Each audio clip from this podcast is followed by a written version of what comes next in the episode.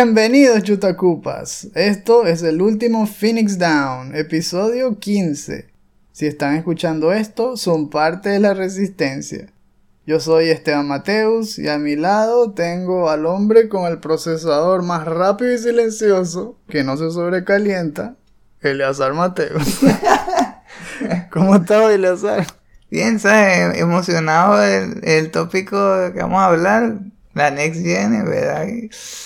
Lo que puede venir más adelante, que no- una incertidumbre que Ya está ahí mismo, ahí mismo. ¿Verdad? Dentro de un poquito más de un mes ya está.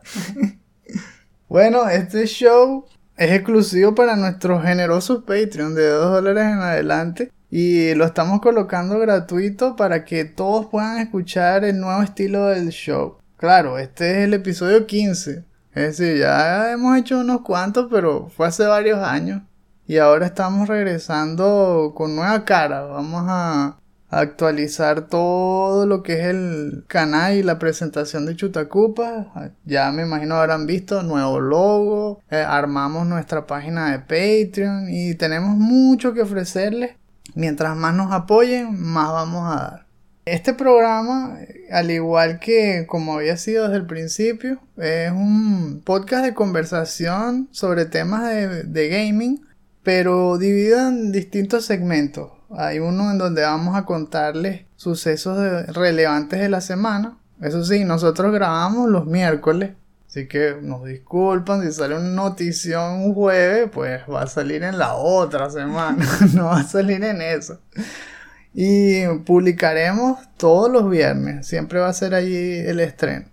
No olviden tampoco que hay un DLC que acompaña a cada episodio de la semana que va a salir los martes.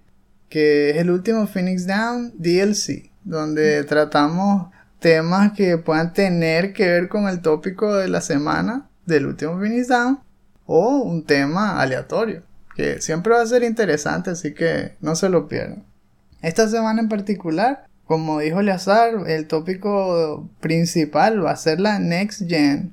Y en el recuento semanal vamos a hablar de Cyberpunk 2077, que parece que por fin ya tiene fecha fija de estreno. En los últimos segmentos vamos a contarles lo que estamos jugando. Hay Metroidvania, hay juegos de pelea, vuelven los Power Rangers. Y en el Se Te Olvidaba, que es nuestro segmento de recomendaciones, básicamente shoutouts, donde les decimos programas o películas, libros, lo que sea, que resulte interesante y buen tópico de conversación para cuando ustedes se reúnan con los suyos. Así que, sin más ni más, vamos a terminar esta intro y que arranque el episodio. sí,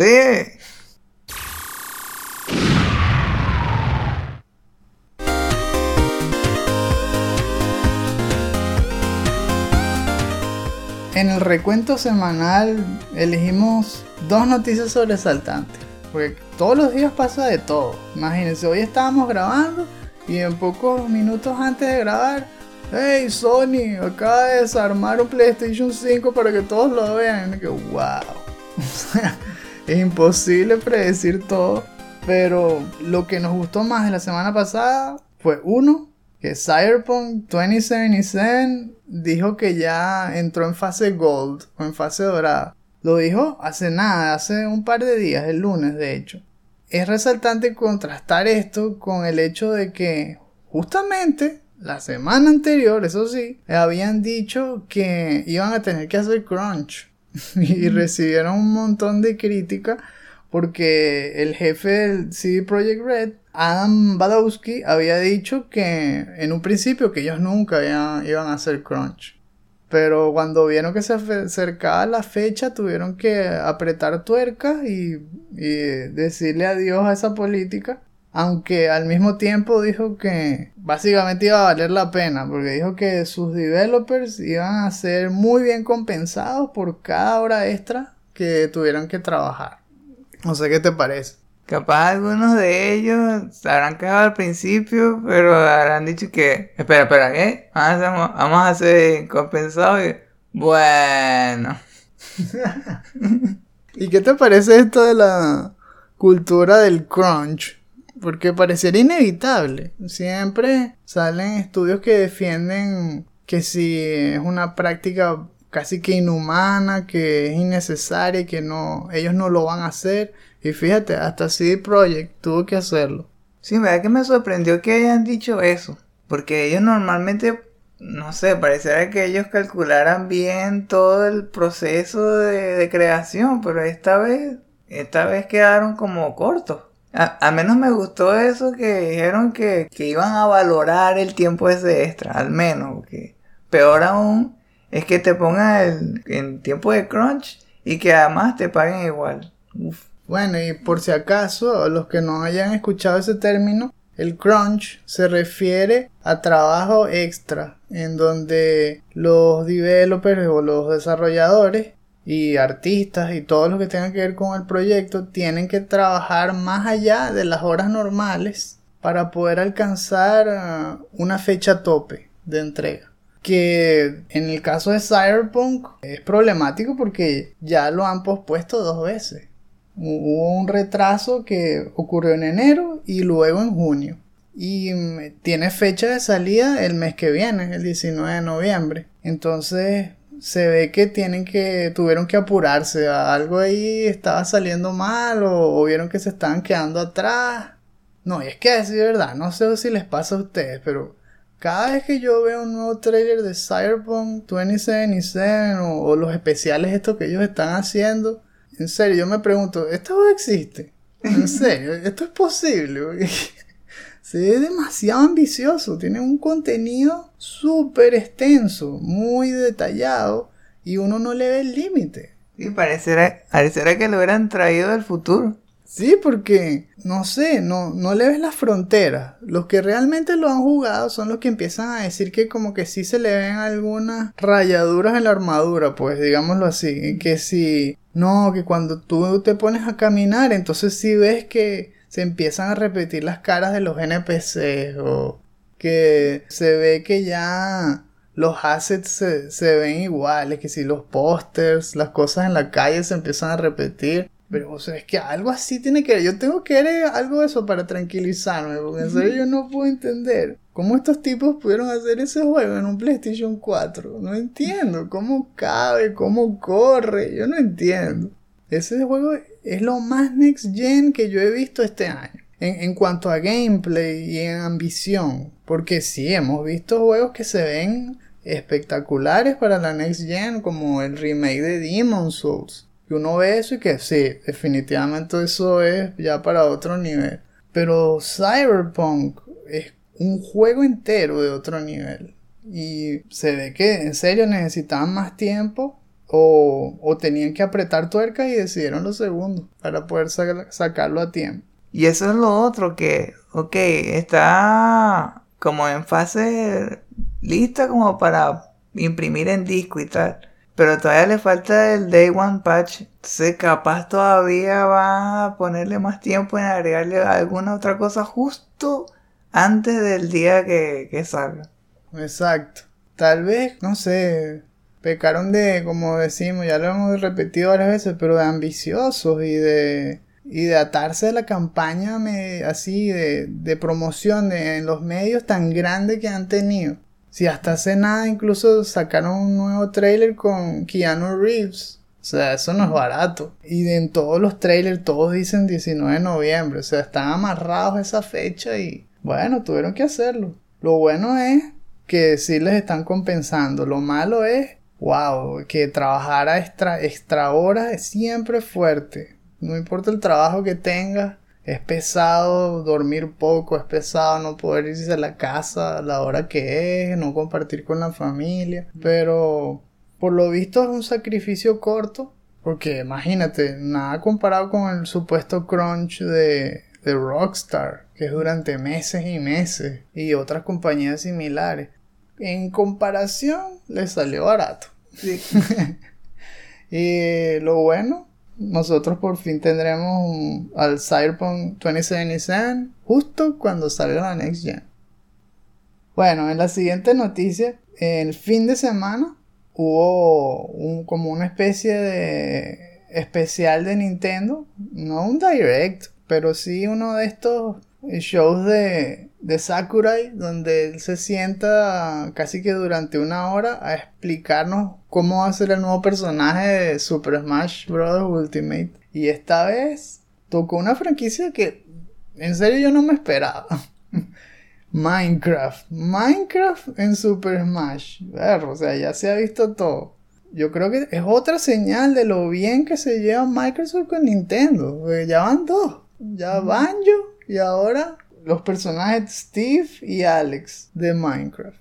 Yo no me relaciono tanto con Minecraft porque realmente nunca lo probé, no lo jugué. No me llamaba la atención. Pero sí, definitivamente sé que es una franquicia enorme y que hemos hablado en anterioridad en otros programas de lo que significa para las generaciones más jóvenes. Que ellos sí han crecido jugando Minecraft y que Minecraft está en todos lados. De hecho, dicen que Minecraft es el juego más vendido de todos los tiempos prácticamente.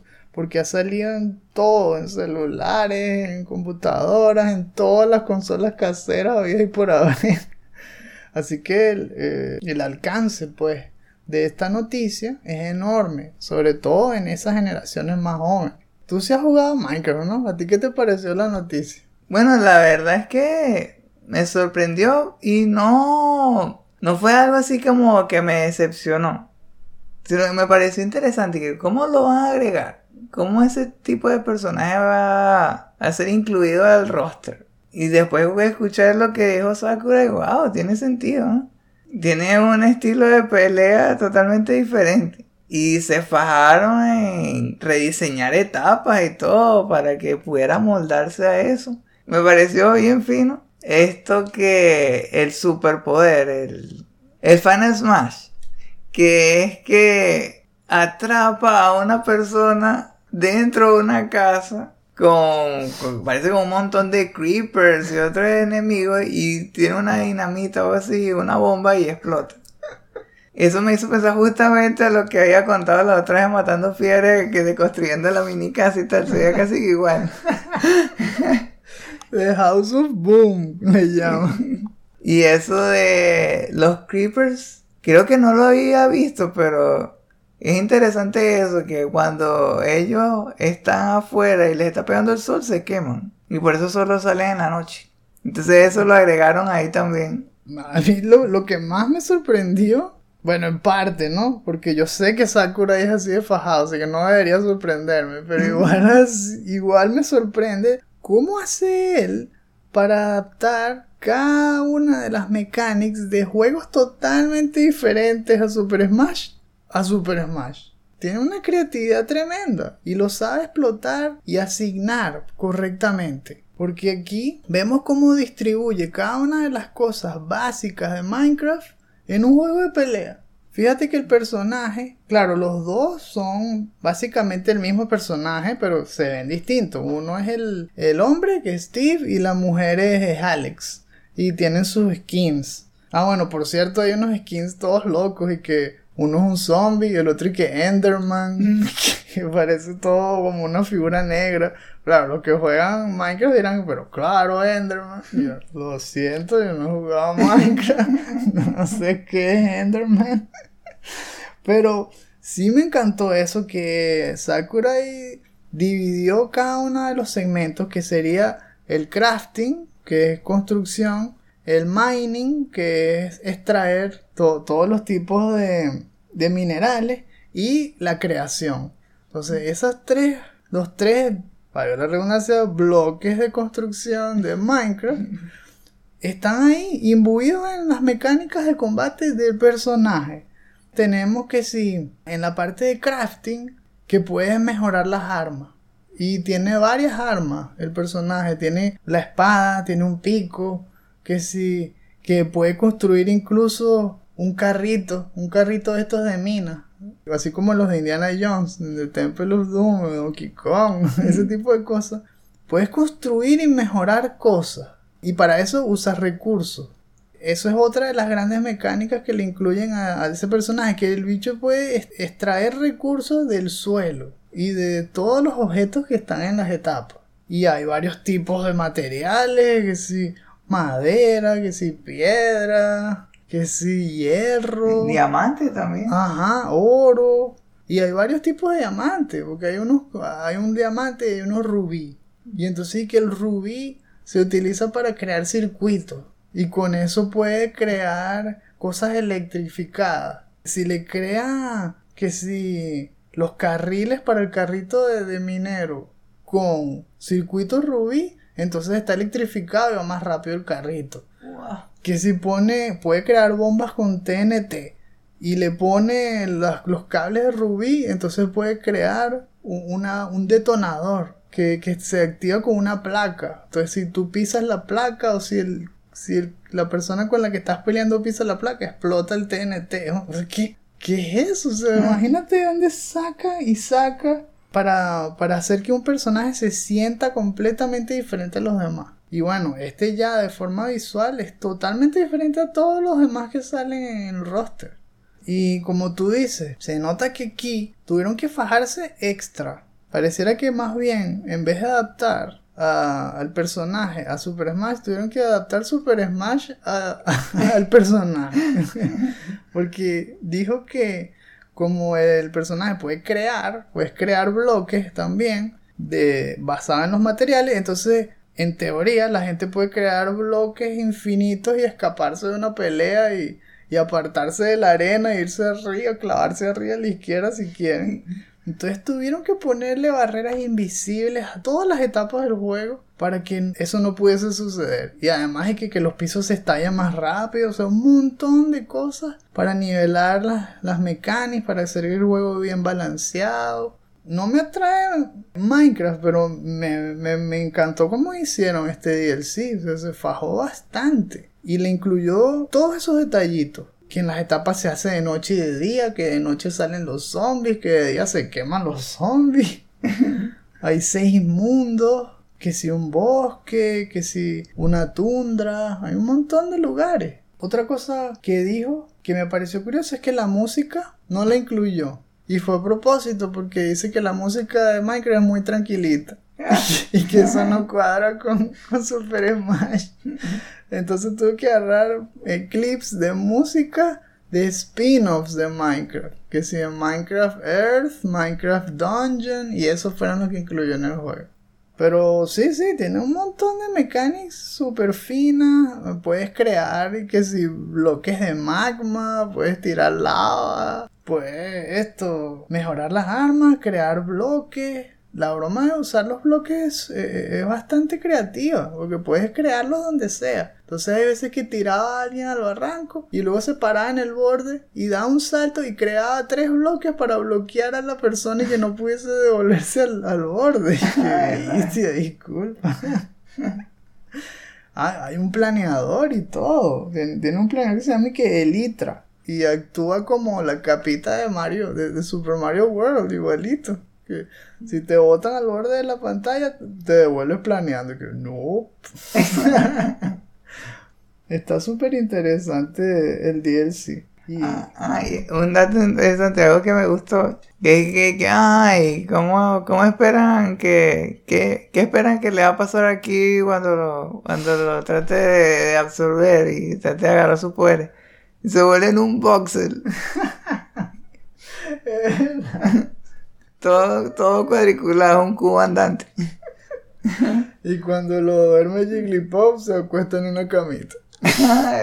Toda broma, toda broma del juego sale ahí. Es un vacilón, de verdad que si no han visto ese video, eso está en el canal de Nintendo y, y es bien cómico y, y bien bueno. Este personaje va a estar incluido en el Fighter Pass Volume 2, porque el volumen 1, como ya saben, ese se completó hace meses. Que es Joker, Hero, Banjo Kazooie, Terry y Bailes. Entonces en este Fighter Pass volumen 2 que cuesta 30 dólares si se lo quieren comprar completo. O si se quieren comprar solo este personaje les cuesta 6 dólares. Eh, solo tiene dos personajes. Está Min Min, que, que es la que han anunciado hasta ahora, y Steve y Alex. Que van a estrenarse el 13 de octubre. Pronto, la semana que viene, para los mega fans de Super Smash Bros. Ultimate. Oh.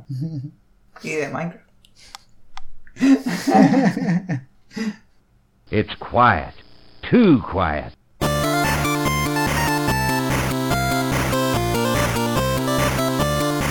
Bueno, y ahora sí, parece mentira, pero la Next Gen está a menos de un mes y medio de distancia.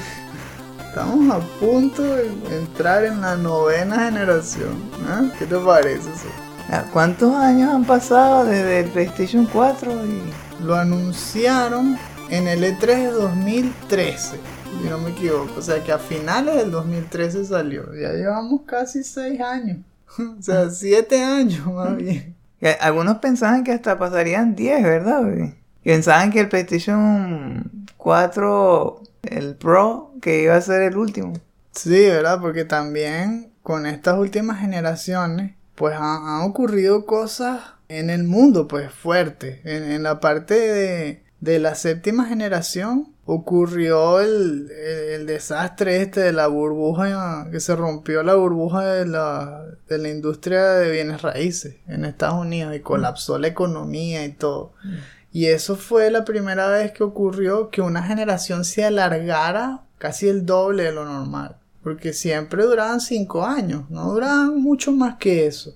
Hasta que con esa crisis, pues realmente ya nadie tenía dinero, y, incluyendo las compañías, todos sufrieron. Y duró 10 años prácticamente. Luego empezó esta, que es la que estamos, la octava, todavía no se acababa, ¿eh? que, que lleva como siete y no nos parece tan raro, aunque aquí hicieron trampa porque saltaron e hicieron cambios a mitad de generación. Hicieron que si las mejoras, que si como tú dices, el PlayStation Pro, el PlayStation 4 Pro y, y el Xbox One X y todo eso. Y también fue porque cuando empezaron, empezaron retrasados, empezaron con consolas que estaban muy por debajo pues de la potencia de, de las computadoras de esa época. En cambio, en este salto de generación estamos un poco más a la par de, de- de las computadoras actuales. Por supuesto, no le llegan las computadoras más poderosas, eso ya lo sabemos, porque esas evolucionan más rápido que las consolas caseras, siempre ha sido así. Pero en comparación me refiero, el salto a la novena, del salto de la séptima a la octava, es más significativo en la parte de hardware. Están mejor preparadas estas consolas. Y por lo que he escuchado, una de las cosas es que parece que van a tener como mejor soporte de, gráficos 4K, ¿no? Que en los otros siempre, en las co- consolas anteriores tenían problemas y tenían que como que simular el efecto. Pero aquí con, con todo el poder que le han agregado ahí, como que va a ser fácil poder correr un juego a 60 frames por segundo eh, en 4K.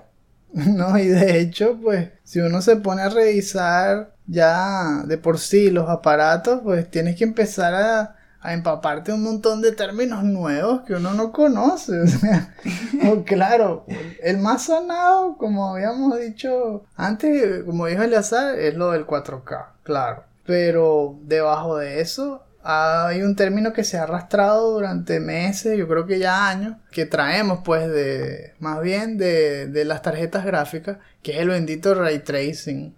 Ray tracing para aquí y para allá, todo el mundo hablando de eso. Y que, si a ver, vamos, se puede resumir en que las cosas se reflejan más fino. Sí. O sea, las superficies reflejan la luz de forma más realista y por supuesto todo eso le da mejor apariencia a las texturas y todo porque ahora sí, dependiendo del material, dependiendo de, de la forma, todo, la luz se refleja mejor, se ve mejor que si los benditos charcos. Que si los reflejos en los espejos, eh, por fin se verá el Spider-Man como debe ser, después de todo ese lío con, con que los charcos no se ven bien, que si hay menos charcos, más charcos. Bueno, ya van a tener sus charcos con reflejos, pues. Y es todo por el ray tracing que los dos lo soportan, tanto el, el PlayStation 5 como el Xbox Series X. que no lo habíamos mencionado hasta ahora porque imagino que todos saben cómo se llama, pero por si acaso, los dos representantes máximos en este momento de del salto de generación, pues está Sony y Microsoft. En Sony tenemos el PlayStation 5 y Microsoft que está proponiendo el Xbox Series X. Claro, al mismo tiempo también tiene una, una segunda propuesta que es el Xbox One, eh, no, el Xbox Series S. Y por el otro lado, eh, PlayStation también tiene una versión eh, solo digital, ¿no? Exacto. Sí, bueno, si vamos, si nos vamos de una vez entonces ya a describir, porque tenemos que hablar de, de todas las versiones, pues sí, vamos a empezar, ya, ya que habíamos dicho Sony, vamos a empezar con Sony. Entonces, en, la- en el departamento de Sony tenemos el PlayStation 5. Como dice Eleazar, tiene dos versiones. Una es la versión con disco, que es un, por supuesto un Blu-ray Ultra HD, es decir, que va a poder tener películas 4K, etcétera. Y otra versión que es exactamente igual a esta, pero sin disco. Y que le llaman el PlayStation 5 versión digital. En cuanto a, a precios, si lo vamos, si lo decimos una vez, pues la versión con disco va a costar 500 dólares o 500 euros en ciertos países de Europa. Si, si quieren saber los otros precios, pues 550, 450 libras en Inglaterra. O si están completamente locos, se lo pueden comprar en 750 dólares en Australia.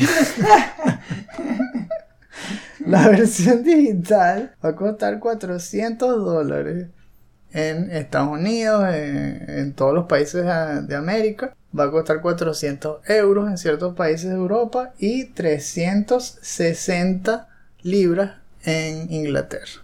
Entonces, ¿qué es lo que tienen estos aparatos? Pues los procesadores son mucho más poderosos. Tienen, en caso del PlayStation 5, son procesadores AMD Ryzen Zen 2 y mm, son capaces pues de, de hacer las cosas mucho más rápido que antes. Eh, y ayudar al, por supuesto, al GPU, que es el procesador gráfico, a hacer procesos de ray tracing y a manejar incluso a una potencia de los, de los benditos teraflops, que eso simplemente se refiere a como que cálculos por segundo, unos cálculos de, de polígonos, etcétera, de las formas gráficas básicas por segundo. El caso del PlayStation 5 es capaz de hacer 10.3 teraflops.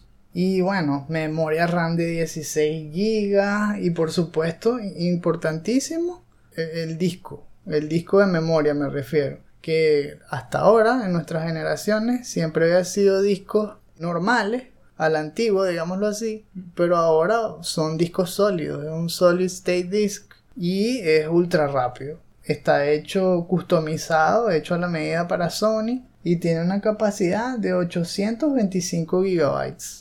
Que bueno, suena bajo, para Sí. a decir verdad suena bajo, porque cuando vemos cómo se acaban de rápido los discos duros actuales, bestia, suena muy poquito. Porque mm, hoy en día casi todo es digital. Y además, aunque te compres un juego en disco, el juego se instala completico en el disco duro. Eso es lo malo, porque en las otras generaciones valía la pena comprártelo físico. Si te lo comprabas físico no tenías que instalar casi nada en el disco duro y entonces podías comprar más juegos y jugarlos más rápido. Ahora no, ahora tienes que ponerte a descargarlo. Siempre hay parches, los parches son ultra pesados. Ah, ¿Sabes qué? Ya que otra de las cosas que vi que, que es muy buena de, de PlayStation, que es que como que hace transferencias mucho más rápidas de, de datos, de, de entrada y salida, que el de Xbox. Casi que el doble de, de rápido. Eso lo podrían usar para que no tengas que instalar todo el juego en el, en el aparato, porque si realmente la, la, la velocidad es casi que instantánea, o sea, el cambio es casi que instantáneo, vienen y lo hacen, bueno, ok, de- del disco, usa el disco, va a ser como una velocidad normal y, y es elección del, del jugador, sería bueno, porque sí, para esas personas no tendrían que llenar el, el disco duro de, tan, de tanta información de, de con tanto espacio con los juegos. Otra cosa que yo he escuchado es que como los discos de ahora son más lentos, a veces la información que se graba para los juegos, cuando uno la instala, está repetida. Y es justamente para no tener que volverla a cargar. Entonces ahora, como es más rápido, como tú dices, ya no tendrían que haber- repetir esas informaciones y el juego en teoría pesaría menos. Entonces, no sé, tal vez por ahí quieren balancear la cosa, pero tenemos que, ver cómo avanza, ¿no? Porque ah, una cosa es lo que se dice, otra cosa es cómo se aplica. Vamos a ver si realmente eso funciona así. Que si, ah, bueno, otras cosas así interesantes cuando ah, vimos los specs, que los han soltado como a cuentagota. Eso fue otra, esta, oh, la revelación de esta Next Gen fue tan lenta, fue, fue una tortura, porque pasaban los meses y uno decía, pero ¿va a salir este año o qué? Porque no, no dicen nada. Y entonces poco a poco fue que un artículo por acá, un- una especie de direct por allá, que si vino Mark Cerny a explicar las cosas. Y bueno, poco a poco se fue revelando y hoy por fin pues sabemos todo. Entonces está una de las cosas que, que habían promovido mucho era lo del audio y que iba a ten- que tiene una tecnología nueva que se llama Tempest y que es audio 3D y que supuestamente incluso se adapta según la forma de tu oreja y un montón de cosas que dijo Mark Cerny todas fumadas y que bueno, pues, como digo, vamos a probarlo pues. A ver, a ver qué tan diferente es. Bueno, que por cierto, hace poco dijeron que esa tecnología va a arrancar solo con, con los audífonos de- del PlayStation por ahora, del PlayStation 5. Esos audífonos 3D sí van a, poder soportar el Tempest, pero los televisores no. O sea que eso, eso también me, me di cuenta. Los televisores que existen hoy en día no están bien adaptados a la Next Gen. Parece mentira. Porque los televisores 4K llevan años. Pero pareciera que los agarraron fuera de base. Porque las consolas caseras que de verdad les pueden sacar el jugo, ahora como que son demasiado avanzadas para esos televisores. Porque los puertos, nada más con esto, los puertos de salida de las, las dos consolas tienen cable HDMI 2.1. Ok, eso siempre se tienen que fijar, 2.1. Y la mayoría de los televisores de hoy en día 4K no tienen HDMI 2.1. No puede ser. Exacto. Entonces hay mucha gente que está corriendo a comprarse televisores 4K para estrenar con su Xbox eh, Series X o su PlayStation 5 y no le van a sacar realmente el jugo porque no tienen ni siquiera HDMI 2.1. Y eso implica también cable HDMI 2.1. O sea, tienen que estar pendientes de todas estas cosas. Si se van a comprar algo así a- al máximo, al tope de la tecnología. Eh, sí, no, no han llegado. Hay algunos televisores que, que sí, de Sony, algunos modelos que sí tienen 2.1. eh, los de LG últimamente sí han tenido que acepten, pero no todos. O sea, no, no se compren cualquier televisor, investiguen bien. Porque vienen muchos cambios, pues, de cables y de, y de compatibilidad. Eh, ¿Qué más? Eh, también viendo. Ah, bueno, nada más el tamaño. Eso ha sido otro tema de conversación. El PlayStation 5 es enorme. ¿Qué le pasa? Esa broma parece la, la torre de Hortan, que es la del Señor de los Anillos. ¿no? Sí, cuando lo apague va a salir caminando en el tope Sauron, ¿no? una cosa así. Eh, es gigantesco. Mide casi 40 centímetros de alto, así parado. Y pareciera que todo tiene que ver con el sistema de ventilación, que también ha sido un tópico interesante de esta semana.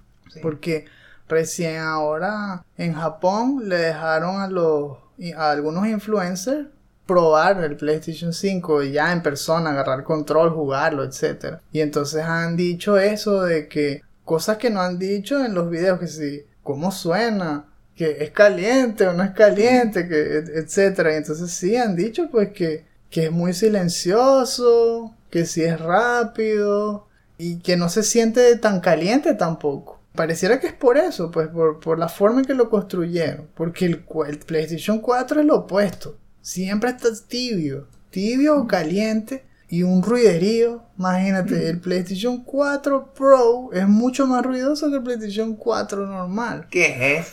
Sí, que parece un avión, parece unas turbinas cada vez que uno dice. Ve, bueno, si juegas un juego todo pixelar o uno retro, que si la Castlevania Collection, silencio, perfecto, escuchas la música, todo. Pero qué sé yo, pon, pon Resident Evil 2 Remake, no, despega el avión ya. Es pasadísimo. Entonces en esta se fajaron en la ventilación. Y bueno, como comentamos, justo que si una hora antes de que empezáramos a grabar esto, sale Sony y suelta por Twitter un video de cómo se desarma un PlayStation 5 y ahí se ve toda la arquitectura y un montón de cosas que, que colocaron para enfriarlo. Los ventiladores son enormes, realmente se veían grandísimos comparados con el del 4. Tiene un sistema de heat sink, que son como esas rejillas que canalizan el calor para que se bote por las rejillas, por, por las ventilas, digámoslo así. Gigante también. Y la misma forma en que se desarma es muy sencilla. Y hablando de eso, y la, como decir, la, la coraza se desarma fácilmente, ¿no? Y parece que se va a poder usar como para colocarle diseños personalizados y tal. Sí, toda esa gente que hace esos diseños va a gozar un mundo con el PlayStation 5, porque tiene bastante flexibilidad. Y bueno, se, se ve bien, porque eso es importante, ¿vale? Que la consola no, no se sobrecaliente, porque, concha, le cuesta 500. Y tiene que durar, por favor, que no se echa a perder así de fácil. en cuanto a peso, bueno, no es raro, es 4 kilos y medio. Es más o menos como el PlayStation Fat. Yo creo que el PlayStation 3 Fat pesaba más aún. Y claro, por todos los componentes que tiene el tamaño. en general, como habíamos dicho, tanto la versión con disco sin disco tienen los mismos componentes excepto el lector de disco. Entonces la, la versión de digital es para los que quieren ahorrarse esos 100, esos 100 dólares. Es un poco más asequible y que tienen exactamente la misma experiencia que te, de juego que tendrán los que lo usen con, el, con el- la versión con disco. Bueno, ¿por qué querría alguien gastar entonces los 100 extra para tenerlo en disco? Yo digo que es básicamente uno para tener eh, la opción pues de comprar físico que siempre está ahí. Por ejemplo, a mí todavía me gusta tener discos para, para colocarlos en el estante. Me gusta pues ver, ver la colección crecer. Como para preservarlos en la historia, ¿no? Sí. Aunque estamos claros de que cada vez la cosa es más digital y que incluso si te lo compras en disco eso no significa mucho. Porque a veces el juego no corre si no le pones el parche del día 1. Entonces, si años después lo tratas de jugar, pero por algún razón, algún motivo, esos servidores se, se cerraron, pues igual lo que tienes es un pedazo de plástico. No tienes el juego. Eh, es malo y, y, sí, da rabia porque antes no era así. Antes tú te comprabas un juego, ese juego es tuyo. Pero ahora es básicamente una licencia. Pero igual a mí me gusta comprar en físico y también tener la opción de jugar los juegos de PlayStation 4. Que ahí tenemos, ahí entramos en el territorio de Backwards Compatibility, que es la compatibilidad con juegos pasados. Que sí, ya hemos visto también que Sony no la está apoyando tanto como Microsoft. En, eh, definitivamente no. Ah. Aquí solo están considerando juegos de PlayStation 4. Más atrás, no. Y es raro porque siendo una, una consola tan poderosa, ¿por qué no le pueden colocar emuladores o, o cosas que permitan hacerlo? No sabemos. Yo creo que es que simplemente no lo consideran importante. Porque cuando se hacen las encuestas y tal, a ver, la gente dice sí, pero luego cuando se ponen las estadísticas, como que aparece lo contrario. Como que la gente no usa el backward compatibility.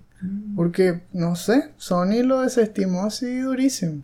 Con todo y que en el PlayStation 3, que, que en PlayStation 4, si tú te metes en PS Now, puedes jugar juegos de PlayStation 3.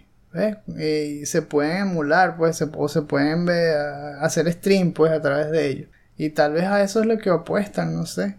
Pero en cuanto a discos, no, no, no se puede usar ni, ni del PlayStation 1, ni del PlayStation 2, ni del PlayStation 3. Solo PlayStation 4. Claro, eh, lo de Backward Compatibility también hace hablar de otra cosa que es que cuánto se van a mejorar. ¿Se van a ver mejor los juegos de PlayStation 4 en el 5? Sí. Pero al mismo tiempo va a haber versiones extra mejoradas, digámoslo así, que serían las remasters exclusivas de PlayStation 5. Que eso ya sería. Entraríamos en otro tema porque ahí entra lo del lío de Spider-Man, que también fue la Sí. semana pasada, que sí. que si no, que para jugar la remasterizada, a juro te tienes que comprar la versión de colección de Miles Morales. Que si no vas a poder jugar la del 4. Y no, ellos mismos se volvieron 8 explicándolo. Para ponerlo sencillo, si tú agarras tu disco de Spider-Man y lo metes en el PlayStation 5, sí lo puedes jugar, sí. Y sí se va a ver mejor que en PlayStation 4. Pero si tú quieres la versión hecha para PlayStation 5, con ray tracing todo brutal y bueno, con la cara nueva esa que no sé por qué se la pusieron. Sí. y, que, y que por los huesos del actor y que se adaptaba mejor. Eso me recuerda al episodio ese de Matando Fiebre cuando Daniel dijo que ¿y qué pasa con David Hayter? Es un elefante. bueno, una cosa así.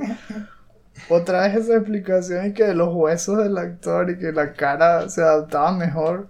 Sí, resulta que además casi que es idéntico a Tom Holland, pero eso, por eso no es, es por los huesos.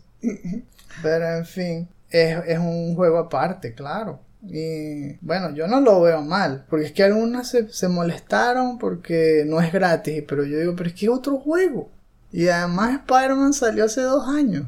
O sea, no es, no es que salió este mismo juego como, como, como muchos, pues que si te compras FIFA en PlayStation 4 de, este año y te sale gratis en, en PlayStation 5. Eso tiene sentido. Pero un juego de hace dos años quieres que te lo den gratis, no puede ser. Y además es un juego distinto, no es el mismo. Pues ya hablaremos de cómo lo hace Microsoft, porque muchos lo están comparando directamente y no es lo mismo, no es igual, no es igual lo que está haciendo Microsoft. Microsoft ha sido muy inteligente, pero no es que está haciendo tres juegos distintos y te los da todos así gratis. No, no. Eh, ellos están ofreciéndote definitivamente me- versiones mejoradas, pero de otra manera, que vamos a hablar. Ahorita lo vamos a hablar. Ah, para terminar aquí con los specs, que se pueden instalar incluso también las cosas por parte. Otra vez, ¿no? Como en el PlayStation 4, que se quedó como a medias. Ellos siempre decían que no, que vas a poder instalarlo y jugarlo mientras se instala y no sé qué broma. Y eso no fue muy cierto que digamos, fue hecho a medias. Y, y aquí se supone que sí iba a ser de verdad. Y como claro, ahora los loadings son inmediatos, todo va a ser mucho más rápido. Entonces los juegos se van a instalar ahora sí por partes separadas. Tú puedes instalar solo la campaign, solo el multiplayer. O cuando ya esté instalado, puedes volarte el multiplayer y dejar la campaign. O sea, va a ser más flexible. Eso me parece fino. Y los accesorios, bueno, está el control, que es el, el DualSense. Por primera vez ya no se llama DualShock, no es DualShock 4, va a ser DualSense. Y mm, que tiene sus propias características también, que la anunciaron hace meses. También tenemos el, el Pulse 3D Wireless Headset, que es el que va a soportar lo del audio este 3D, Tempest y todo eso. Un control remoto, me imagino que para los que quieran ver puro Netflix por el PlayStation 5, no sé. Siempre hay gente que se lo quiere comprar así. La cámara HD, por supuesto. Eso significa que van a, a apoyar el PSVR también. Y me imagino que un futuro VR cuando lo mejoren. Y mm, un cargador, también hay, cargadores para los controles. Los estrenos, bueno, van a ser en dos tandas. Eh, La primera tanda va a ser el 12 de noviembre, que se estrena en Estados Unidos, Japón, Canadá, México, Australia, y Nueva, no, Nueva Zelanda y Corea del Sur. Y el- la otra semana va a ser el, el jueves 19 de noviembre eh, para el resto del mundo. O sea, nos- a nosotros nos toca más tarde. Sí. Europa siempre pagando el precio. Ahora en el campamento Microsoft tenemos las dos versiones de sus propuestas para la novena generación. Está el Xbox Series X, que sería su versión potente o, o ultra potente, que está a la par del PlayStation 5 en cuanto a todo. Y está una versión más económica, que está hecho más para los que no van tan en serio con, la, con, con el salto de generación. En el sentido de que no es así súper eh, 4K ni nada la, eh, la, la calidad pues de- del video, sino que están dispuestos a comprometer un poco la, la calidad gráfica por la flexibilidad del aparato, porque es más pequeño, más delgado, eso sí, también tiene menos disco duro, pero es mucho más barato, eh, que, que eso le ayuda a un montón de gente, ¿no? porque te da la opción de saltar a la siguiente generación pagando menos que un Switch. Imagínate, cuesta 300 dólares. Está muy bien, ¿no? Eh, Para, para lo que ofrece. Si repasamos los precios, así como hicimos con el PlayStation 5, tenemos Series X, que sería la versión potente. Cuesta igual que el PlayStation 5 con disco, es decir, 500 dólares o 500 euros o 450 libras o el golpe en el estómago 750 dólares en Australia. si se dan por Series S, pues son 300 dólares o 300 euros o 250 libras. Y ahora vamos a levantarle el capó ¿verdad?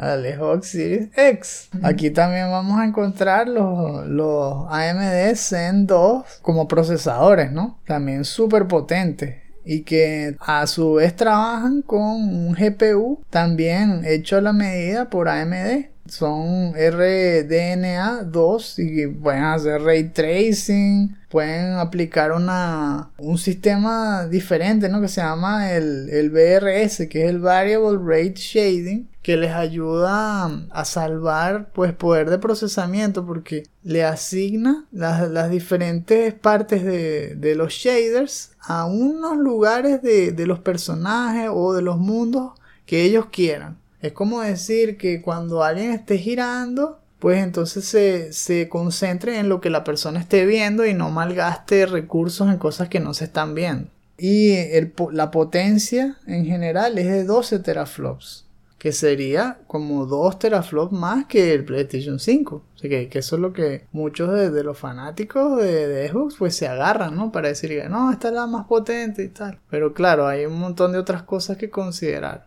Pero sí, en GPU eh, es más potente. Es verdad, yo creo que está eso, está como hay un balance ahí, ¿verdad? Porque con, con lo que está haciendo Xbox, ellos como que implementaron un sistema para ahorrar espacio en memoria y como que de esa manera ser más eficiente, ¿no? Pero por el otro lado de PlayStation, su propio hardware es más veloz manejando datos. Entonces capaz es, son como dos técnicas diferentes, ¿no? Exacto. Dos campamentos diferentes, pero se obtienen resultados similares, que eso es lo bueno. O sea, todos vamos a obtener juegazos al final. Y, mm, ok, la memoria RAM muy parecida al PlayStation 5, 16 GB. Tenemos un disco interno que también es un solid state, ok, un SSD, pero de un tera, que es un poco mayor que el, de, que el del PlayStation 5 haciendo la salvedad de que, como dice Lazar, el del PlayStation 5 es más rápido y que por lo tanto le permitiría hacer esto de ahorrar el espacio que pesa en algunos juegos para compensar, o sea, tal vez eso es lo que buscan. Tiene menos capacidad, pero los juegos van a pesar menos. Ahí veremos. Luego tenemos que, ah, habíamos, no habíamos dicho que esos discos se pueden, esa capacidad se puede expandir, es decir, se le pueden agregar, pues, discos SSD customizados externos a los dos, el PlayStation 5 también y al Xbox Series X, que ya dijeron cómo se ven y todo, y tienen un puerto de expansión súper accesible en la parte de atrás, nada más lo conectas y listo. ¿Qué- Eh. ¿Cuánto más se le puede agregar?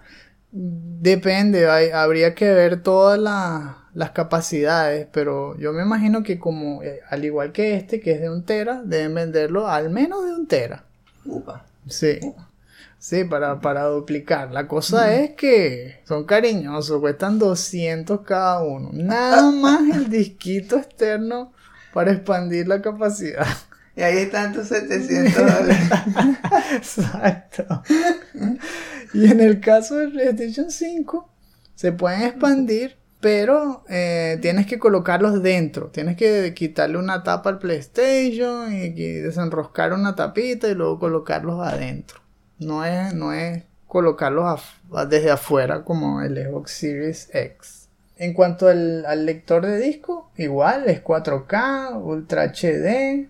Usa, como les dije antes, HDMI 2.1. No se olviden si se van a comprar un nuevo televisor para un Xbox Series X, asegúrense de que tenga puertos HDMI 2.1.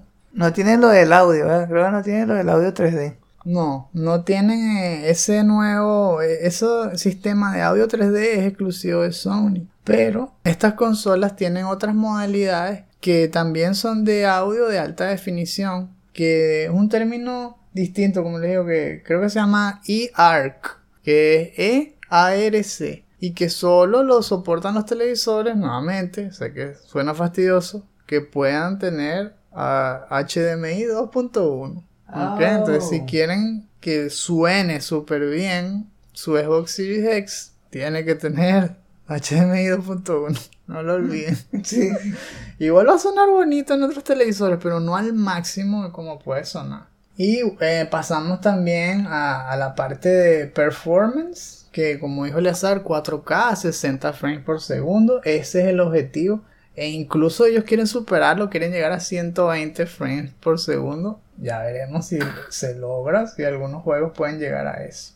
Y así como un montón de otros términos que han lanzado, que si mejoras en la, en la parte de la latencia para que se responda más rápido cuando presionas un botón y que lo que pasa en la pantalla, o sea que se adecue bien a todos los televisores. En la backward compatibility, pues súper, súper potente. Puedes jugar básicamente cualquier juego de Xbox que te hayas comprado en tu vida. Para, porque aunque la lista de juegos de Xbox normal no es tan amplia, pero igual casi que mu- muchos de esos se han ya remasterizado, se han salido para Xbox 360 y todo, entonces siempre vas a tener una versión de tus juegos favoritos de Xbox que sí va a correr en el, en el Series X. La, la lista de, de Xbox normal no, no es tan amplia como las de los otros, pero por ejemplo, la de Xbox 360 pf, es gigante, Xbox One por supuesto que todo, así que eh, la backward compatibility es genial en, en el Series X. Ahí sí. Bueno, las otras cosas que, que ellos estaban hablando de como beneficio está el Smart Delivery, que ahí sí entonces vamos a hablar de cómo es lo que cómo lo está haciendo Xbox. Entonces, Smart Delivery significa que tú te compras un solo juego y entonces cuando lo juegas en distintas consolas de la serie de Microsoft, como que la consola detecta qué versión le toca correr. Y eso depende del- de, de la potencia. Si tú te compras ese juego y lo corres desde un Series S, que es menos potente su GPU, porque es notable menos potente. No, no lo habíamos eh, examinado hasta ahora a profundidad, pero nada más el GPU. El Xbox Series X, como le dijimos antes, de 12. Bueno, el Series S es de 4. O sea, eso es básicamente a nivel de esta generación. ¿Ven? Entonces... Y la capacidad, la capacidad en disco es la mitad. Exacto, tiene el disco de SSD es de 512 megas nada más. O sea, ahí básicamente te caen cuatro juegos, una cosa así. En serio, porque es que, que si Call of Duty o cu- cualquier jueguito de eso te, te pesa 40, 50 gigas y luego un update de 30, de 40 gigas más. entonces, no te, no te cae nada.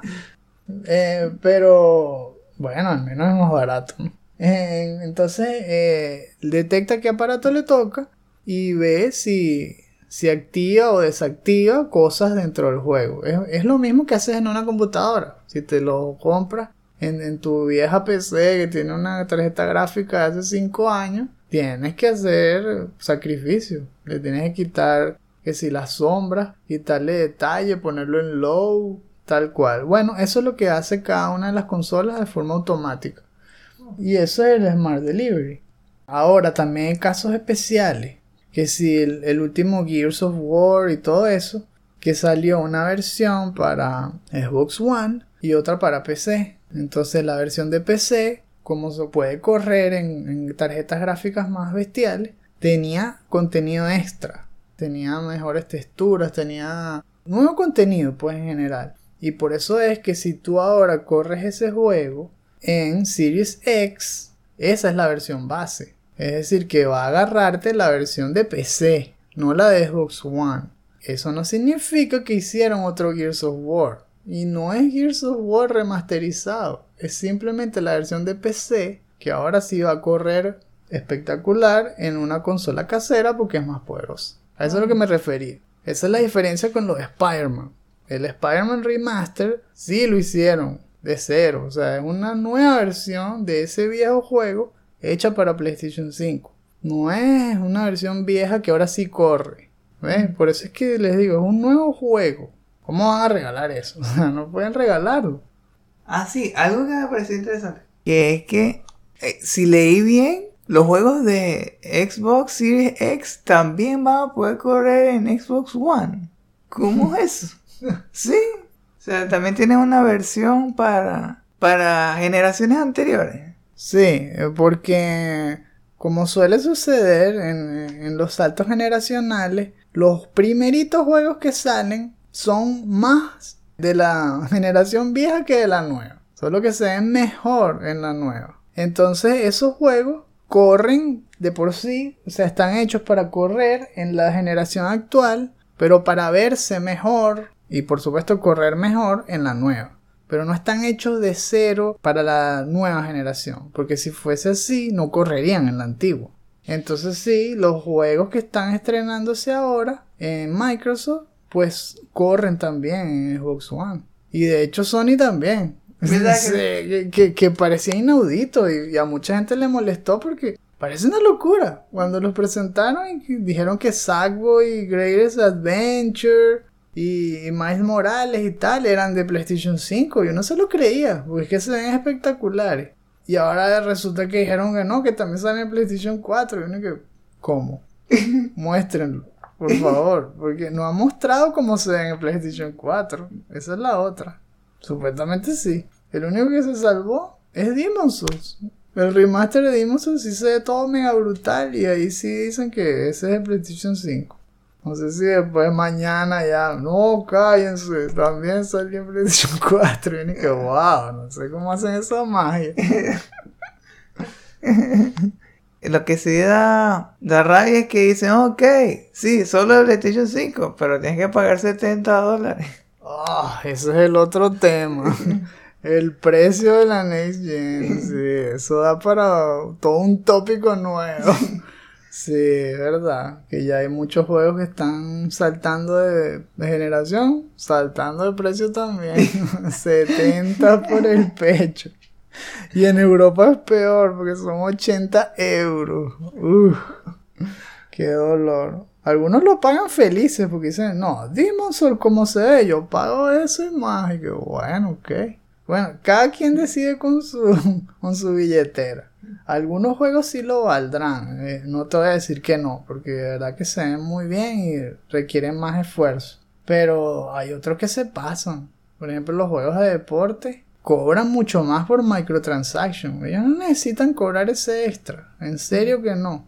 Si hay juegos que deberían ser gratis prácticamente porque todo lo recuperan a través de microtransaction, deberían ser los de. Y esos fueron los primeros que quisieron cobrar 70. Pero como le digo, eso es tema para otro tópico.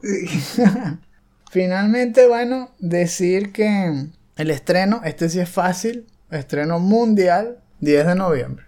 Ah, hay, hay otra cosa que quería decir, que es que aunque el PlayStation tiene el DualSense, pero el de Xbox es básicamente igual. El diseño es el mismo, parece. Está la parte de la compatibilidad, que me pareció increíble también. Que es que un control también de Xbox Series X se puede usar para los Xbox One. Y también se puede usar para computadora. Ah, sí, que el control de Xbox One también se puede usar para jugar juegos de Xbox Series X. ¿Qué es eso? ¿Verdad? no, está genial. Pero y entonces, y ahora lo contrario, un poco de gente se picó porque el de PlayStation 5 no. Y que, ¿pero qué quieres? O sea, ¿cuándo pasaba eso? Explícame. Tú te compraste un Super Nintendo y lo primero que hiciste fue conectar un control de Nintendo en el Super Nintendo y te sirvió. No. Eso casi que nunca sucede. Entonces, Lo que hizo Microsoft está fino, sí, está genial, pero eso no es el estándar. O sea, no puedes, no puedes ponerte bravo porque Sony no lo hizo. Para mí es lógico. ¿Quieres jugar PlayStation 5? Cómprate un control de PlayStation 5. Es que así es como siempre ha sido. Pero sí, está genial. Está buenísimo que puedas jugar con el mismo control en todos los aparatos prácticamente. No, vale. está pasado. Otra cosa a considerar para los que vayan a dar el salto a la novena generación, pues son por supuesto los juegos. Siempre se ha dicho lo mismo desde la época de la guerra de consolas Nintendo Sega. The name of the game is the game. ¿Eso qué significa? Que lo principal en el juego de la guerra de las consolas son los juegos. Entonces, eso decide hacia dónde te vas. La, la consola puede ser súper poderosa, pero si no tienes los juegos que a ti te gustan, pues te vas con la otra, ¿no? Entonces, eso se, se concentra en el campo de los estudios que tiene cada uno de, los campos de la compañía. Cuando hablamos de PlayStation tenemos estudios de ya eh, una larga historia, ¿no? que tienen mucho pedigrí, que son aproximadamente 11 o 13 estudios, pero son estudios que están muy bien engranados y que con los años pues se han desarrollado para trabajar en conjunto. Y bueno, ya sabemos mucho la, la calidad de los juegos de Sony que aunque se han concentrado casi todos en hacer eh, experiencias de tercera persona, con una historia fuerte, open world, básicamente, igual tienen otros que le dan como que más variedad, ¿no? Tienen un, poco de todo. Yo diría que donde más cojean, si acaso, es en los first person shooters. Eso es lo único. Pero la mayoría de los, de los géneros los tienen cubiertos y son juegos con franquicias que a muchos adoran, ¿no? Entonces, entre los estudios principales, bueno, el resurgido Guerrilla Games, que justamente antes hacían first person shooters, como Killzone, mm. pero que desde que sacaron Horizon se transformaron y ahora como que esa es la dirección. También está el, el estudio Band, que hizo Days Gone, y que antes hacía Siphon Filter y hacía juegos de, de PS Vita hay un montón, ¿no? El, más reciente que compraron fue Insomniac, después del mega éxito con Spider-Man. Y, y asimismo, pues, por supuesto, Naughty Dog, que todos lo conocen, Media Molecule. Eh, la lista es enorme. Y como les digo, lo interesante es que han crecido con el tiempo. Son estudios que han aprendido a, a, a sacar lo máximo del el ecosistema Sony trabajando en crear mejores motores, que le saquen el jugo al hardware, porque en realidad el hardware que ha tenido Sony a veces no ha sido el más fácil. Mm. Sobre todo el PlayStation 3, que a un montón de developers les costó un mundo hacer juegos para el PlayStation 3. Pero claro, sus estudios internos no, porque ellos manejaban mejor los motores y todo. Y se comunicaban entre ellos. Por ejemplo, investigando para este capítulo, vi que hay un estudio que está dedicado solo a darle soporte a los otros. Y, me pareció buenísimo. Que es el estudio San Mateo. Qué, qué fino, o sea, son unos especialistas en trabajar con los otros estudios de Sony para sacar los juegos más rápido. Y han tenido que ver con chart han tenido que ver en serio con casi que todo, con Infamous, Ratchet and Clank, hasta con Marvel Spider-Man, o sea, han trabajado con, con Insomnia, con Guerrilla, con Naughty Dog. Qué bien. ¿Sabes que Eso es como, como, como en las películas donde dice que siempre tuviste un protector. Entonces salen que si los retratos y siempre se ven en el fondo, detrás de todo el grupo de personas. En la fotografía así de, del grupo de desarrolladores. Ah. Tal cual. No, me parece genial. A mí siempre me ha gustado esa, esa filosofía. Siempre me he inclinado más por Sony porque me gustan las franquicias y me gusta la forma en que trabajan. Y esto, bueno, es para mí, pues, es evidencia, pues, de eso, ¿no? Con solo pensar en, en lo que está haciendo Soccer Punch con Gozo Tsushima, uno piensa, ¿qué, qué, qué no pueden hacer? ¿Qué no van a poder hacer con la nueva generación, ellos. Además con lo que hicieron hace poco, que agregaron un parche de contenido extra, un montón de skins nuevas y... ¿Qué más? Agregaron como nuevos filtros y... Sí, modos nuevos de co-op y todo. Todo gratis, ¿no? Sí. O sea- y rapidísimo. Y entonces esa, esa flexibilidad de, de tener estudios que trabajan bien entre ellos, que, tienen una misma cultura, pues les permite eso, les permite sacar juegos constantemente y de alta calidad. Y también darse la libertad de crear hype haciendo muy poco esfuerzo. Imagínate con lo que pasó Santa Mónica Studios. Nada más básicamente puso una foto que decía God of War 2. Y ya todo el mundo, wow, God of War Ragnarok y tal. Que, perro, no han mostrado nada, pero, pero ya la gente está emocionada. Y es por eso, porque saben que el juego va a ser de alta calidad. Ahora, a ver, no sé, nada más como un asterisco. Me parece que es demasiado pronto. Yo no sé cómo van a sacar ese God of tan rápido. El otro tardó 5 años en hacerse y este va a tardar 3. Una cosa así. Qué rápido. Sí. No me sé. pareciera que fuera como si un capítulo extra. ¿Verdad? Algo así. Eso es lo que temo. Ahora, lo que aspiro es que no.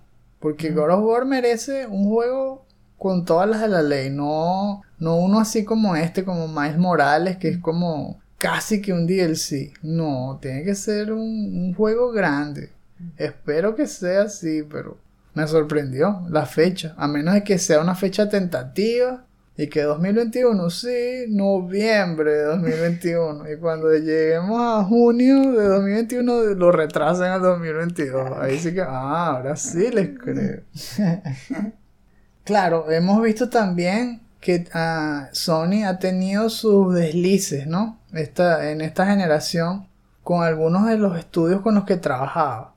Por ejemplo, nada más por decir unos pocos, eh, Supermassive Games, que son los que están, han estado haciendo los juegos de terror, que son Until Dawn y todo, pues empezó a sacarlos para todas las consolas.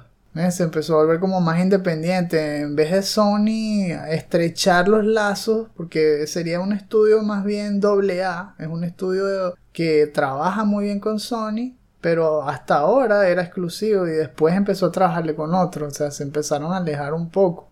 Al igual que Quantic Dreams, que son los que hacen Heavy Rain y Detroit, Become Human, todo eso.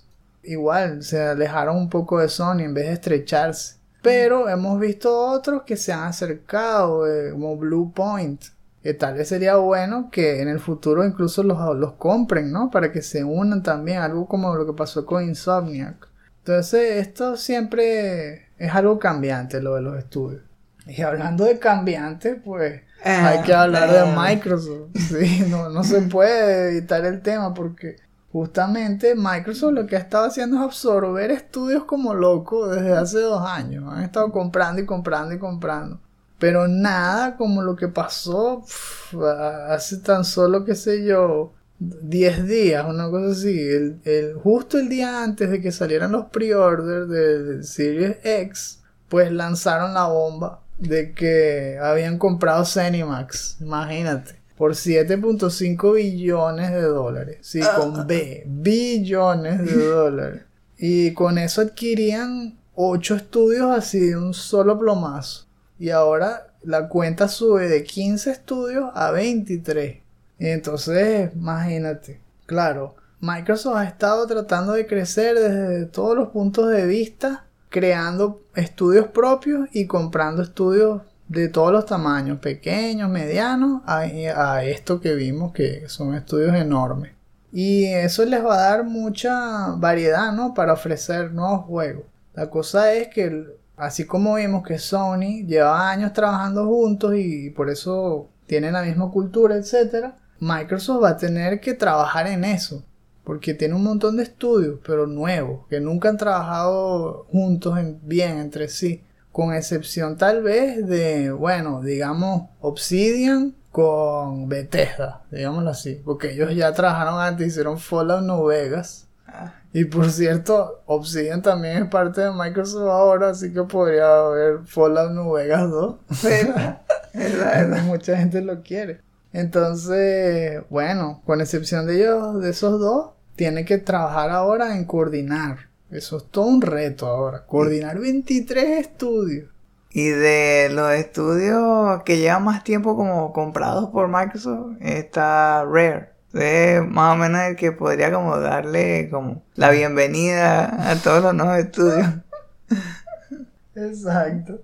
Y bueno, y en otras compras similares, pues sabemos lo de Mojang, que hace, hace ya muchos años, en el 2014, que, que los compraron para tener Minecraft.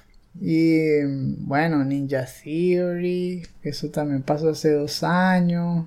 Sin embargo, a mí me parece más interesante ver qué es lo que van a hacer en los nuevos estudios. Los estudios que están hechos para hacer IP desde cero, como The Initiative, que es el nuevo estudio en Santa Mónica. Ese sí me gustaría más saber lo que va a hacer, porque como que, bueno, para mí tiene como más mérito. Sé que a algunos no les gustará pensar así, pero yo creo que eso de comprarse puros estudios ahí, sacando la billetera y ya, no, no, no tiene tanto peso como empezarlo tú desde cero.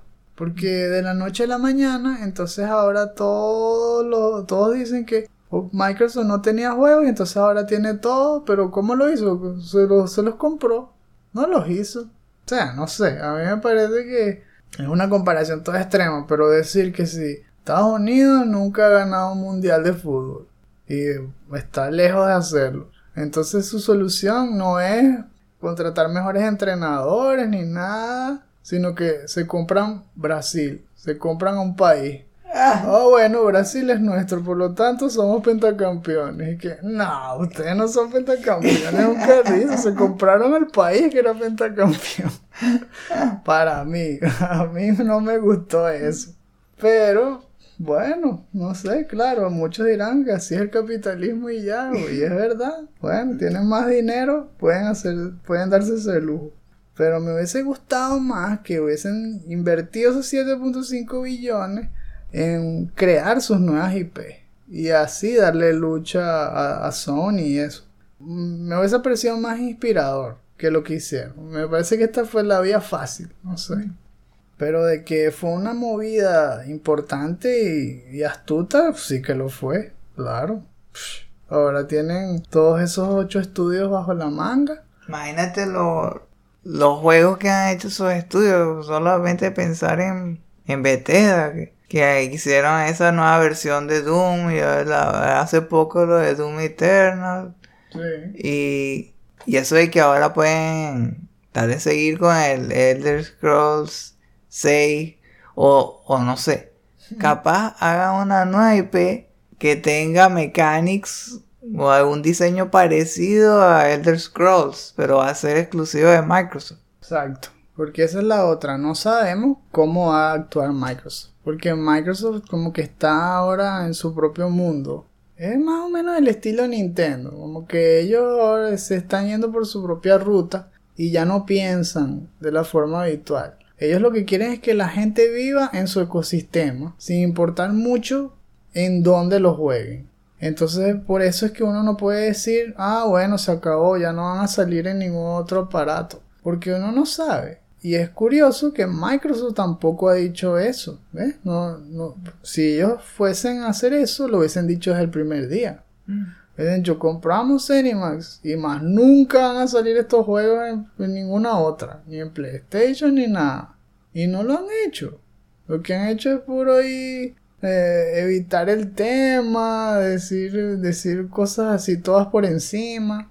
O sea que no pareciera que quieren irse por esa ruta, sino por lo más, desde el punto de vista que yo veo de negocios inteligente, que es transformarse en medio en un publisher, que es lo que hicieron con Minecraft. Mm. Ellos no le quitaron Minecraft a todo el mundo. Y eso les costó casi que la mitad. 4 billones. Esto costó casi 8. Entonces, ¿cómo van a recuperar rápido el dinero? No quitándolo de las otras consolas. Es decir, Elder Scrolls 6 va a salir en PlayStation 5, probablemente, pero con sus limitantes no va a salir al mismo tiempo, que si no va a, estrenar seis meses después. O más, o, más directo puede ser que si salga, pero como va a estar en Game Pass, que es una de las cosas más fuertes que tiene para ofrecer Microsoft, Entonces van a ofrecer esa opción para los compradores y dejar que los compradores elijan el Game Pass, porque les cuesta 10 dólares al mes en vez de gastar 70 dólares en un PlayStation 5. Entonces ellos tienen con qué jugar y vamos a ver cómo, cómo actúan. Pero más o menos ese es el panorama. Como siempre, pues, dado como para hablar eternamente sobre esto, pero en algún punto tenemos que terminar. Porque este programa tiene más segmentos. Así que más o menos espero que les haya quedado claro el panorama y que sepan pues por dónde se van a ir o Sony con PlayStation 5, Microsoft Series X o los dos. Si, si llevan años ahorrando, los felicito. y ya falta poco para que veamos qué es lo que va a pasar.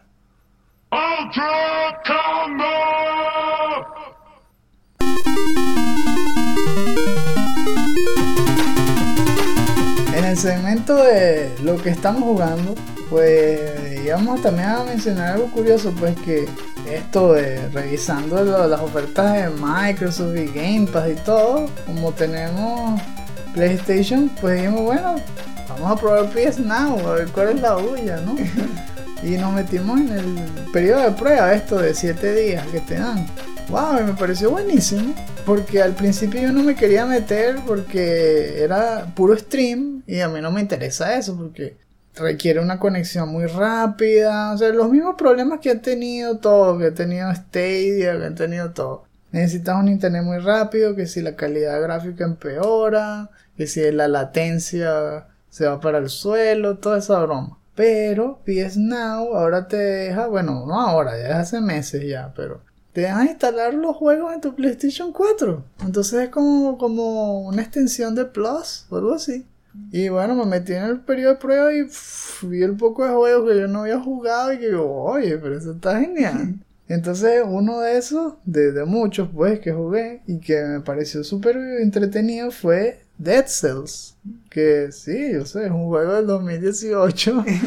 pero que me daba curiosidad probarlo por las reseñas que había visto y me gustó, está bastante fino, porque es una propuesta que mezcla géneros, mezcla Metroidvania con roguelite.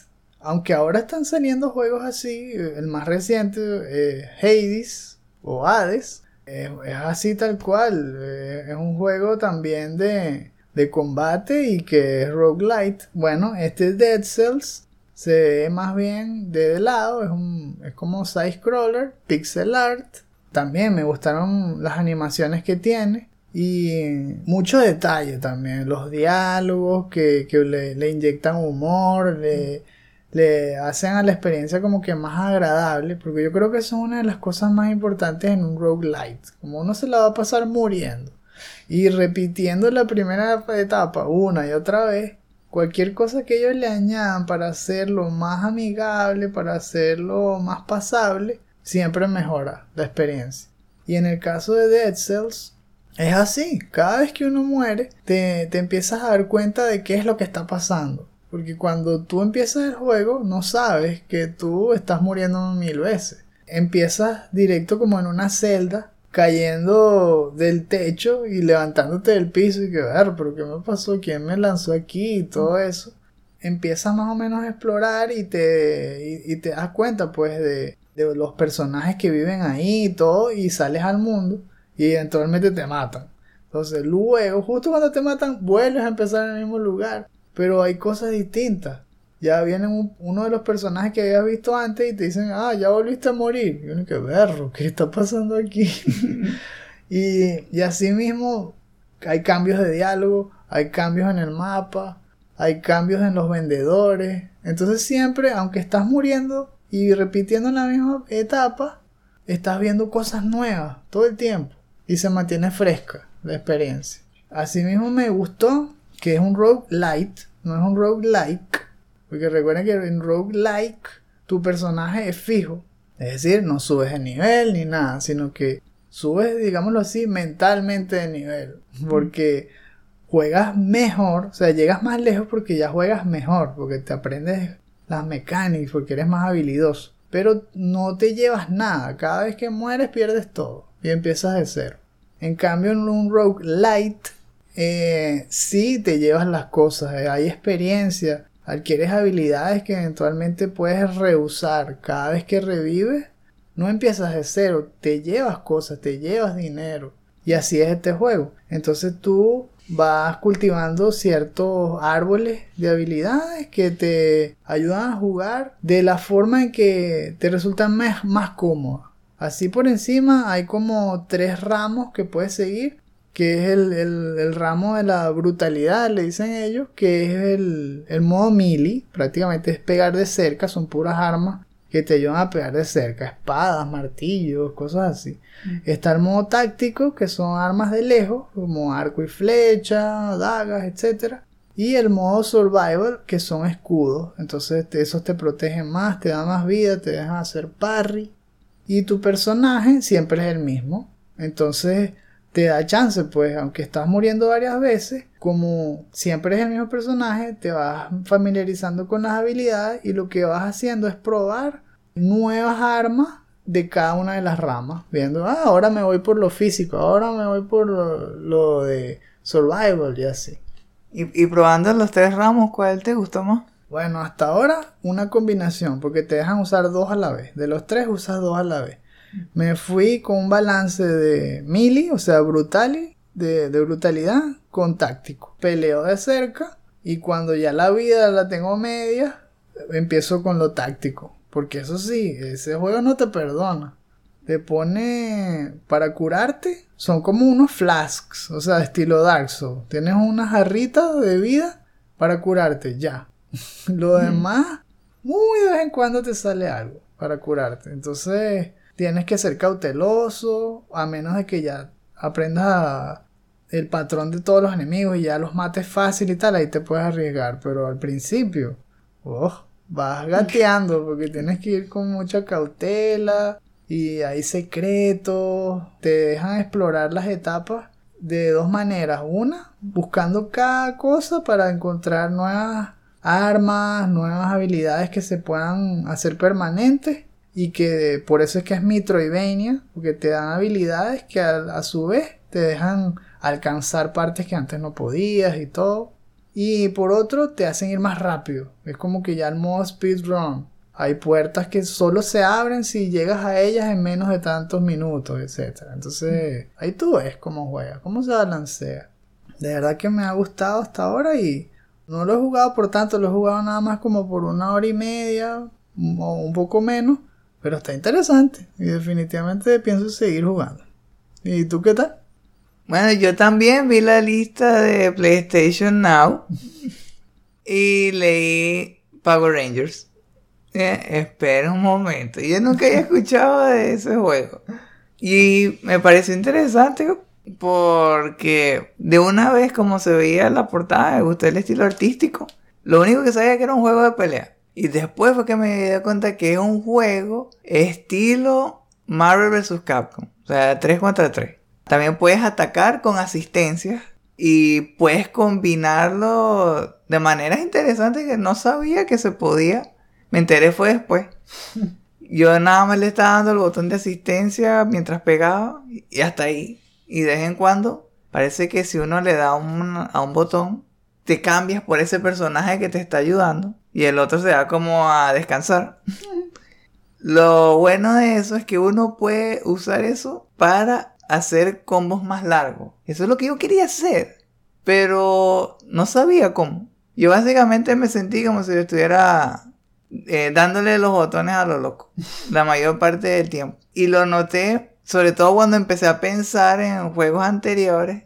Por ejemplo, ese como Marvel vs. Capcom, que tiene justamente una sección donde tú puedes pasearte por una lista de combos y ellos te van guiando y te van diciendo, mira, esta es una clase de cosas que puedes hacer con este personaje. Mm. Aquí nada más es, estos son los poderes que puedes hacer. Ya. ¿Verdad? No, te dicen cómo, los, cómo combinarlo, cómo sacarle el jugo al juego. Mm. Y eso fue una de las cosas que pensé que, le faltó. Lo otro, eh, claro, yo pensando también en otros juegos parecidos como Mortal Kombat, cuando tú ves cuando va a comenzar la pelea siempre hay un toque extra que le dan, que es qué es lo que hizo el personaje antes de comenzar. No lo tienen ahí. Mm. Eh, La, la música también le falta. Pero lo que más me gustó es, justamente, es algo que yo le fui agregando porque a, eso, a mí me gustan mucho los Power Rangers. O sea, Mm. Sí, me gustó mucho de, de niño. Ok, Y entonces fue como, tenía ese factor así de nostalgia claro. que, que hizo que como que fuera llenando los huecos. Entonces, Se, es- se le perdona todo, claro. o sea, cuando que si pude utilizar a- al Ranger verde, me dejaron usar el Ranger verde y pasar el modo arcade así. Mm, eh, eso me pareció súper divertido. Eso de que puedas usar la Dragon Dagger. Eso de la daga del dragón de, de él. Y llamar al Dragon Sword. Y, y suena igualito en la música como en la serie. Y, y eso sí, es raro, ¿no? Pero lo único que ves es el zoom a, a la mano del- del- de la máquina lanzando unos cohetes. Y después, ¿qué pasó unos segundos? Ves que caen en el piso y, y le dan al, al enemigo y tal. Y también está lo del Ultra, que también me gustó bastante. Que es que básicamente tú no controlas la máquina, pero tú le dices, mira, haz lo que puedas para caerle a golpes mientras yo estoy aquí peleando contra él. Entonces, cuando ves como da pisotones o, o no sé, creo que a veces veías como un coletazo, cosas así.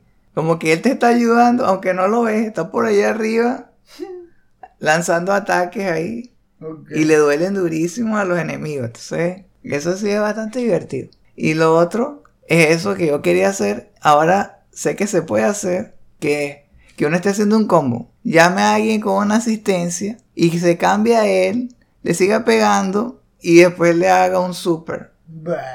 Una cosa así. Esa es una clase de cosas que me gustaba hacerlas en Marvel vs. Capcom y pensaba que no se podía hacer en este. Pero sí se puede. Eso es por el lado de lo divertido. Y, y también el, el modo historia me gustó y me pareció interesante por eso de el otro Tommy de otra dimensión que parece que nunca dejó de estar del lado de los villanos, entonces se convirtió como en la mano derecha de Rita, se volvió súper poderoso y cosas así. Entonces me pareció interesante. Bueno, no lo puedes jugar hasta el final, pero hasta donde voy sí es bueno. Es como una... Tiene una cosa así como de multiverse. Diferentes Power Rangers, de, de varias de realidades ahí trabajando en equipo, en fin. Y en la parte de- del arcade, nada más probé con el, con el Ranger verde para ver qué tal. Mm. Me dejó como... Me sorprendió que el final haya sido tan... No sé si decir decepcionante. Que, que le faltó mucho. Le, le- le- me, sí, me dejó como una, una sensación de estilo como de vacío, porque esperaba más. Por ejemplo, llegas contra la última pelea contra Dracon. Contra, Sí, ¿no? El, el, el White Ranger malo. Sí, ¿verdad? Y entonces peleas contra él. Y bueno, la pelea no se siente tan épica como la pelea final contra el Shinnok monstruo este como, como poseído de, de Mortal Kombat, ¿no? Mm. Del X. La pelea la pude terminar a la primera y, y normalmente esos son tan difíciles que tienes que intentarlo varias veces. Entonces yo creo que hay algo que tiene ahí con la inteligencia artificial que es como que, que hace que sea un reto menor. Pero después de que le gané, pensaba que iba a saber que, ok, ese juego tiene un estilo interesante que es que usa mucho los dibujos y les quedan bien. Ponen así estilo como Dragon's Crown. Cuando ponen ahí la- los cinemas, son básicamente sí, varias tomas donde los dibujos se mueven un poquito como si fuera una pintura animada. Bueno, algo así pensaba que iban a poner en el final. Una sola toma. Él dice una sola cosa que ni siquiera me recuerdo qué fue lo que dijo. Fue- Gracias por jugar. ¿Verdad? Es, fue más o menos eso. Así como que, ah, y se acabó. Gracias por jugar. Y que, ah, espera. Y al final, yo pensaba también, me iban a dar que si una nueva skin, Que eso normalmente es algo que le hacen a los juegos de pelea, que lo termina, ah, bueno, como recompensa, toma esta nueva skin, ahora puedes usar el personaje así. Pero con este no. Más bien, me fui a ver y que, ¡ah! espera, él es el Ranger verde, entonces significa que yo puedo jugar como el blanco. Y lo busco y, me, y lo veo, ah, ahí está. Le doy a para seleccionar, me dice, ah, tienes que irte a la tienda de PlayStation a comprarte. Ah, Pase por aquí, señor. qué bueno. Vamos a elegir a otro. De, de- de los otros personajes, por ejemplo, me encantó Jason porque pelea haciendo dash. Hace dash con la espada y parece que ataca y atraviesa el personaje al, al enemigo y, de- y se regresa. Entonces hace como un doble ataque y, y hace bastante daño y es rápido. ¿Sabes a quién me recuerda? A Captain America. Mmm, ok. Sí, por ese estilo, por ese lado me gustó usarlo. Por el otro está una que es bastante ágil, que para ese estilo de juego me gustó bastante porque pegaba tan rápido que el oponente no podía no, no podía hacerme daño a tiempo, no podía los golpes no le llegan, no llegaban. Esta Cat Manx Tómalo. y parece que es de Power Rangers SPD. Eso yo nunca lo vi. Una de de versiones de Power Rangers que han salido. Bueno, pe- peleaba como Catwoman o como E- X23 de, de Marvel vs. Capcom. Ah, ok. Entonces, fino. Con, con, con ella me salvaba cuando me mataban a los otros dos y quedaba ella. Normalmente podía salvar la partida. y, ¿Y qué otra cosa? Bueno, sí, en general me gustó el juego. Todavía lo, está- todavía lo sigo jugando.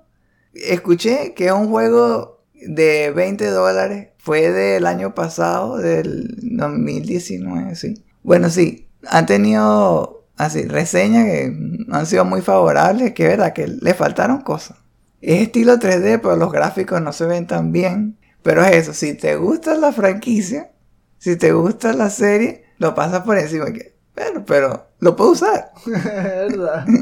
Era algo así como un juego que me hubiera encantado jugar hace 5 años, por ejemplo, hace 10 años. Yo creo que sí me lo llegaría a comprar uh, como, como re- ba- rebajado un poco más de precio. Pero sí, yo creo que sí vale la pena ver, llegar hasta el final. A- ahorita tenemos lo de PlayStation Now por 7 días. No creo que me dé tiempo de terminarlo. Y entonces, así como es, esto es un modelo estilo como de alquiler. Así como si lo hubiéramos alquilado. Yo, yo creo que yo hubiera considerado comprármelo más adelante. Muy bien, entonces ya veremos qué, se, qué otros juegos probamos, ¿no? Antes de que se acabe eso y como siempre les, les contaremos cómo nos fue.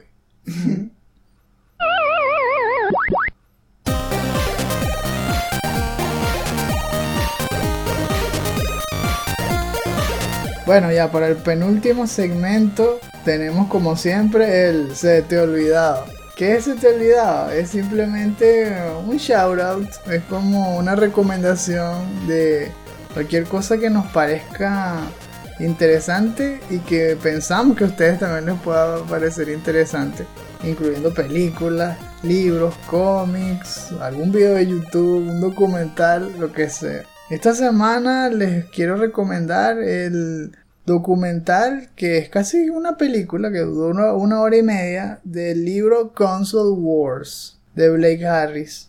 Eh, un- es un especial que hizo el canal CBS y que lo hizo en conjunto con, bueno, producido pues por, por Seth Rogen, que ahora parece que está, está en la sopa, el bicho invierte en todo, incluyendo documentales y obviamente el propio Blake Harris. Es una historia muy detallada de esa época pequeña, pues, de, de la década de los 90, en donde Nintendo era el rey absoluto y Sega surge como el único rival digno de, de enfrentarse. Todos los pormenores de lo que tuvo que hacer Sega para crecer y para poder eh, realmente competir. Desde analizar a profundidad cuáles eran los errores de Nintendo, a estrategias de marketing súper creativas. Eh, es, un, eh, es un documental que se pasa muy rápido y viene justamente eh, pisándole los talones a uno que salió en Netflix, a High Score, que también había hablado un poquito sobre eso, ¿no? Sobre la guerra de las consolas. Solo que este es mucho más detallado porque es inspirado en ese libro que solo habló de la guerra entre el Sega Genesis y el Super Nintendo. Bueno, el Nintendo al, principio, ¿no? Pero como les digo, es un documental muy fresco, tiene animaciones hechas en pixelar, tiene entrevistas con todos los protagonistas de la época, los consiguieron a todos, desde Tom Kalinske, que es el que fue el, director de esa movida de Sega, que lo contrataron para Sega de, de América, de Estados Unidos, y que fue el líder pues de todo ese movimiento del renacimiento de Sega y de lo que llegó a ser el Sega Genesis, que claro, en Europa le llaman el Mega Drive, es el mismo. Interesantísimo. Eh, todas las entrevistas a los representantes de Nintendo de la época, a, a, todos los compañeros de trabajo de, Tom Kalinske en Sega de, Norteamérica. Te deja de ver todos esos pormenores, todos los obstáculos que tuvieron que enfrentar. Mejor aún si ven el documental y se leen el libro, porque el libro tiene aún más información. Así que si les encanta leer sobre historia de videojuegos, les encanta conocer más sobre la cultura de la industria, no se lo pierdan. De verdad se los recomiendo. Console Wars. Yo por mi lado les quiero recomendar es un, un video de YouTube. El canal se llama Video Game Animation Study hace así tal cual, análisis interesantísimos de animaciones de diferentes juegos. Y por ejemplo, una vez vi, la, nada más se puso a, analizar la animación de el, la mecánica de lanzar el sombrero de Mario en Mario Odyssey. Y analizando todo frame por frame. Pero ese no es el video. Es la ñapa. Es la ñapa. El que estoy hablando, el que les quiero recomendar es uno que se llama Game Animation Fundamentals Context. Él creó un, un video por cada uno de los cinco principios que propuso Jonathan Cooper en su libro Game Anime. Si están interesados en animación de videojuegos, ese es clave. Hmm. Bueno, me pareció interesante y yo pienso que deberían, deberían verlo cuando puedan porque se trata sobre en qué momento usar las animaciones, en qué momento aplicarlas, o al, protagonista, o a un grupo de protagonistas, o a un grupo de, personajes que, no puedes usar, o sea, los NPC. Es analizar las escenas en el juego y de ahí, basándose en su situación, mm. ver qué tipo de animaciones le tienes que aplicar. Entonces, por ejemplo, una parte que me pareció interesante de, todo el video es que él compara a Batman con Catwoman y ahí explica que Batman, por ejemplo, tiene una forma de caminar y de pelear totalmente diferente a Catwoman, porque Batman se ve como que caminando erguido y se ve como confiado y sus ataques no son tan rápidos porque se supone que tiene una armadura toda pesada, pero pega así con pega así como decidido y, se nota que tiene experiencia en combate. Y por el otro lado, Catwoman, eh, así tal cual, se mueve más como un gato. Y como no tiene así tantos accesorios y tantas herramientas como Batman, pega más rápido. Entonces, esa clase de cosas ellos dicen que le aplicaran esas animaciones específicamente a esos personajes por, por el contexto. Y cosas así. Está fino. Entonces, si quieren saber más, tarda como, creo que tarda como 15 minutos, 20 minutos, no es tanto. Te lo recomiendo. Para animar como unos ninjas.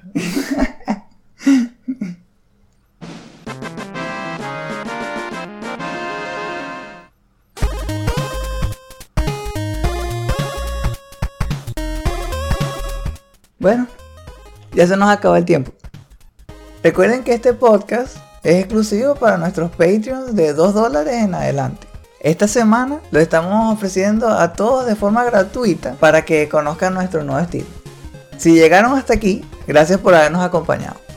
Si quieren más contenido como este, incluyendo artículos y reseñas, no olviden visitar nuestra página chutacupas.com, así como nuestras cuentas de Twitter Instagram y Facebook, donde verán noticias sobre juegos desde India AAA, promociones de nuestros productos y clips de nuestros programas. Dejen sus comentarios en la sección inferior. Nos gustaría saber si están emocionados por la siguiente generación.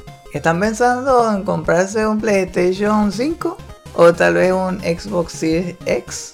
¿Tal vez un Xbox Series S? ¿Pudieron hacer pre-order? verdad, verdad. En este infierno de pre-orders. ¿Qué les parece el tema de el crunch? Pareció que la remuneración por haber pasado ese tiempo trabajando así con tanta presión estaba justificado. Eh, ¿Qué les parece la fusión de Minecraft con Super Smash? ¿Han probado PlayStation Now? Porque aparte de los dos que mencionamos hay muchos más. Está Days Gone, está Resident Evil 7, Overcooked 2.